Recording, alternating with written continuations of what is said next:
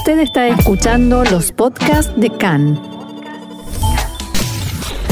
CAN, Radio Nacional de Israel. Bien, seguimos adelante aquí en CAN en español y esta vez vamos a conectar directamente con Barcelona donde tengo en línea a Moria Ferrus, que es miembro de la Nova Escuela Catalana, la nueva escuela catalana, para quien no entiende catalán. Shalom, Moria, ¿cómo estás?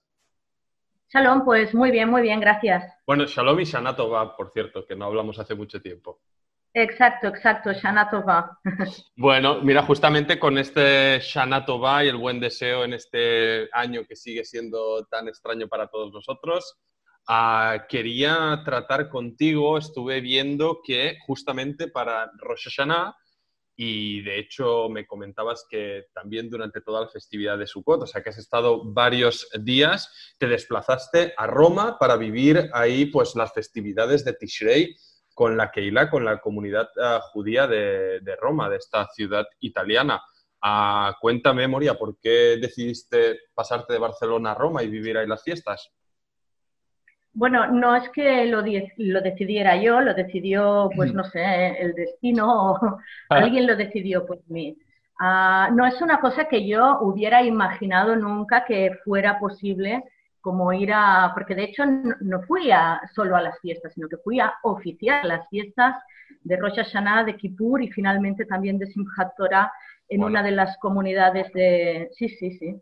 Ahora te, ahora te contaré cómo, cómo, sucedió todo esto. Oh, en una de las comunidades de Roma, porque en Roma hay varias comunidades, en este caso la, la comunidad Betilel de Roma. y, bueno, mi pregunta es obvia, o sea, me, me, cuentas que fuiste incluso a, oficiar las ceremonias y me surge obviamente la, bueno, la cuestión de cómo surgió y, y cómo se desarrolló Ah, y me gustaría un poco que nos eh, detallaras la, pues el carácter un poco de la comunidad, porque ya sabemos que en la diáspora ah, las comunidades son complejas, en muchos lugares donde hay pocos judíos ah, a veces se mantienen que las eh, comunidades de tipo ortodoxo, más recelosas de, de, permitir que mujeres pues tomen el mando de las eh, ceremonias. Cuéntanos vuestro caso. Pues mira, en mi caso, pues a finales de julio, principios de agosto, no, no recuerdo bien, o sea, hace relativamente poco, recibí una llamada telefónica invitándome a oficiar las fiestas en esta comunidad, en Betilel, en, en Roma, obviamente una comunidad igualitaria, porque, porque yo soy una mujer.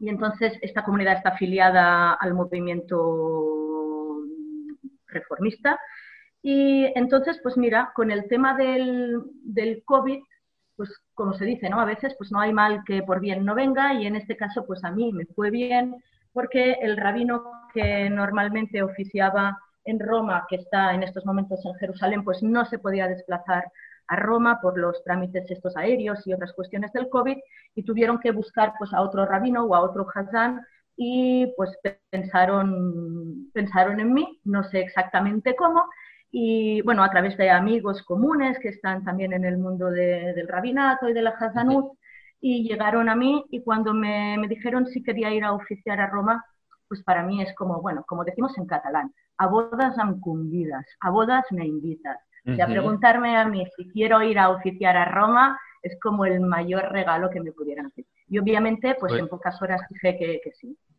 Oye, me, me encanta, uh, Moria, que e, el hecho de, que de esta crisis tan dura y de la que llevamos tantos meses hablando, de tanta, bueno, de tantos dramas y tantos cambios, eh, surjan oportunidades, y en este caso dentro de lo que es el mundo del judaísmo o los judíos, y la verdad que de entrada ah, lo celebro y, y, vaya cuenta, bueno, de entrada, ¿cuál es tu vínculo hay un vínculo ahí personal, sentimental con Roma, ¿no? ¿no? es que simplemente te hayan ofrecido cualquier lugar del mundo y te hayas animado porque sí, sino que tú ya en el pasado mantienes un, fuerte vínculo con la ciudad y la comunidad.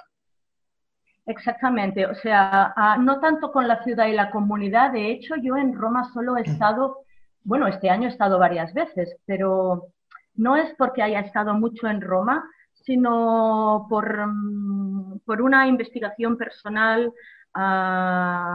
siguiendo la traza siguiendo el rumbo, siguiendo el exilio, siguiendo la diáspora de los, de los exiliados judíos catalanes a partir de, pues, del 1391 y después pues, definitivamente a partir del 1492 y gran parte de esta comunidad pues, fue a parar a, Roma. Y de ahí mi estudio sobre todo de la liturgia y del rito romano y de la influencia que estos judíos catalanes ejercieron en Roma. Por tanto, como esto es parte de mi investigación y de mi tesis doctoral, que si quieres después también podemos hablar, claro, cuando me dijeron de ir a oficiar a Roma, pensé, no puede ser, es como que, que dos cosas no tienen nada que ver se, juntan y pues mira, de la noche a la mañana me encontré oficiando Rosh Hashanah Kippur y Simchat Torah en Roma, en la comunidad de Chile. Casi nada, vaya, vaya, vaya paquete, vaya, vaya combinación tan, tan interesante. Eh, mi, siguiente pregunta es obvia. Ah, aquí los Hagim en Israel, eh, no sé si cuánto has podido seguir en estos tiempos la actualidad, pero han sido peculiares y muy tensos, obviamente. Se bueno, se decretó el cierre de sinagogas, en muchos lugares ah, pues no se ha cumplido con las normas, las restricciones por el cierre total que vive el país, por tanto han sido unos hagim inusuales. En este sentido, me gustaría que nos contaras cómo ha sido la dinámica, no sé, el funcionamiento de las sinagogas, las agrupaciones, las normas de distanciamiento, el sentimiento general también que se respiraba en, estos días tan importantes ah, del calendario judío. Pues sí, la verdad es que todo ha sido muy extraño, muy, muy raro, muy difícil también, pero cuando se quieren hacer las cosas y se le pone la ilusión y la, energía y las ganas necesarias, pues todo acaba saliendo también. Entonces, pues nosotros hicimos las fiestas con todas las medidas de, de seguridad, en este caso doble seguridad, la seguridad que siempre existe lamentablemente, la seguridad de Bitajón, que siempre nos acompaña, sobre todo a los judíos de la diáspora.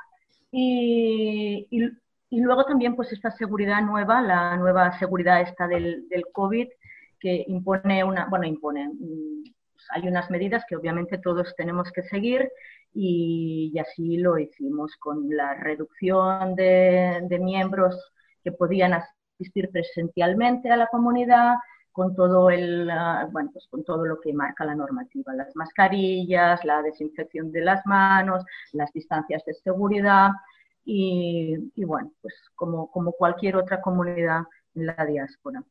Ah, en algún punto no sé em, trayendo el caso de aquí Israel y obviamente aquí la, la cosa se ha llevado a un, a un extremo de fricción que que, bueno, sí que vemos que, por ejemplo, en algunas eh, zonas, barrios judíos en Nueva York se, han repetido dinámicas similares, pero no sé si en el caso de cómo viste las festividades, había algo, algún contenido, algo al respecto de la propia tradición y la fe judía que, que chocaba con esta necesidad de, de mantener las, las distancias, de no poder juntarse, demás, o se aceptaba todo a priori decir, mira, estas son las normas de las autoridades y nosotros pues lo aceptamos todo y nos adaptamos a ello.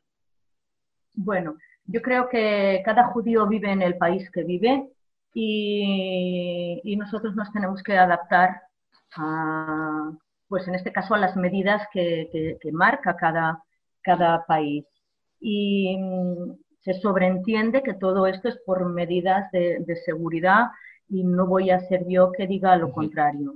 Entonces, desde, desde mi, yo misma, pues hice todos los trámites necesarios, tanto como para coger un avión, que hoy en día pues no es tan fácil coger un avión, se tienen que presentar las pruebas de COVID correspondientes y todo pues mm, se hizo según, como mínimo nosotros, pues según los procesos que marcaba cada, cada estado. Y cada región y cada, cada ciudad en este caso, porque hoy en día de una ciudad a otra también pueden cambiar las medidas, como por ejemplo, pues hoy en día de Barcelona a Madrid, pues no es lo mismo. Madrid está en una situación y Barcelona está en otra. Y Roma, pues está en otra también. ¿Cómo eh, la limitación, eh, a, qué os limitaba a nivel de, gente? Por ejemplo, en, eh, no sé, en alguna de las plegarias de Rosh Hashanah, Sukkot, ¿cuál era el máximo? No sé decirte exactamente, lo que sí que sé decirte es que hicimos lo que se hizo, lo que se tenía que hacer. No, no, yo no creo ni tan siquiera, obviamente había un máximo, pero creo que, que es que no, querría decirte algo que no fuera correcto. No, éramos mucha gente, éramos una sala con, gente, pero tampoco cantidad de gente como otros años. ¿y, tu, ¿Y tu valoración eh, de una vez vuelta a Barcelona y habiendo pasado todos estos Hagim y habiendo eh, oficiado ceremonias tan, tan relevantes, ¿cómo, ¿cómo lo valoras? Hombre, pues excelentemente. Ah, obviamente me hubiera gustado pues poder estar con la gente, abrazar a la gente, cantar mm, ah, con la gente de otra manera, mm, pero bueno, lo hemos hecho como, como se ha podido, de la mejor manera posible, y entonces simplemente el hecho de haberlo hecho ya es para mí pues, un, éxito total. Si te parece, Moria, eh, antes me lo has ofrecido y yo me lo apunto todo y lo rescato y también así un a modo de, concluir nuestra charla. Ah, obviamente no disponemos del espacio y el tiempo suficiente de debate eh, para tratarlo todo, pero sí que nos expusieras a tu tesis que mencionaste antes y que un poco también explica todo lo que, bueno, tu, interés eh, y tu conexión eh, con este lugar y con esta historia. No sé si nos podrías dar mm, sin céntims, que se dice en catalán, un poco una introducción del tema. Sí, el título es El legado litúrgico y musical de la Escuela Catalana de Roma, del año 1523 al año 1908. Entonces, en este proyecto de tesis lo que se intenta es hacer una, recuperación de todo aquello que ha quedado de la imprenta, imprenta se llama, o sea, de la, fachada, no sé cómo decirlo, de la, de la marca, que dejó la, escuela catalana, o sea, la sinagoga catalana en la ciudad de Roma, en tres niveles. Primero, todo aquello que queda en los archivos, o sea, toda aquella documentación escrita de la escuela catalana que ha quedado en la ciudad de Roma. Otro nivel sería todo aquello, todo, todos aquellos objetos litúrgicos que pertenecían a la, a la escuela catalana que hoy en día se conservan en, el Museo de Roma, en el Museo Hebraico de Roma y también en, otros lugares, obviamente. Y la tercera pata, dijéramos, de, esta investigación sería cómo la liturgia de la escuela romana impregnó y continúa impregnando el rito hoy en día del Templo Mayor de Roma y el rito de la Escuela Española de Roma. Básicamente es esto. Pues Parece poca cosa, pero no lo es. No, claro, aquí se resume, lo has resumido exactamente como te decía en un minuto, pero obviamente que hay mucha tela por cortar. Pero en todo caso, a Moria Ferrus, eh, integrante de la nueva Escuela Catalana, te agradecemos eh, tu aportación, tu tiempo. Te deseo de nuevo Shana Tobay. Espero que el año que viene, si estás oficiando, ya sea con bailes, con guitarras y con normalidad. Pues sí, a ver si nos vemos el año que viene, ya sea en Barcelona, en Jerusalén o donde Dios quiera, pero que podamos celebrarlo juntos. Ya, la Shana Babe Jerusalén. Toda la va Moria y hasta la próxima. Hasta la próxima, gracias.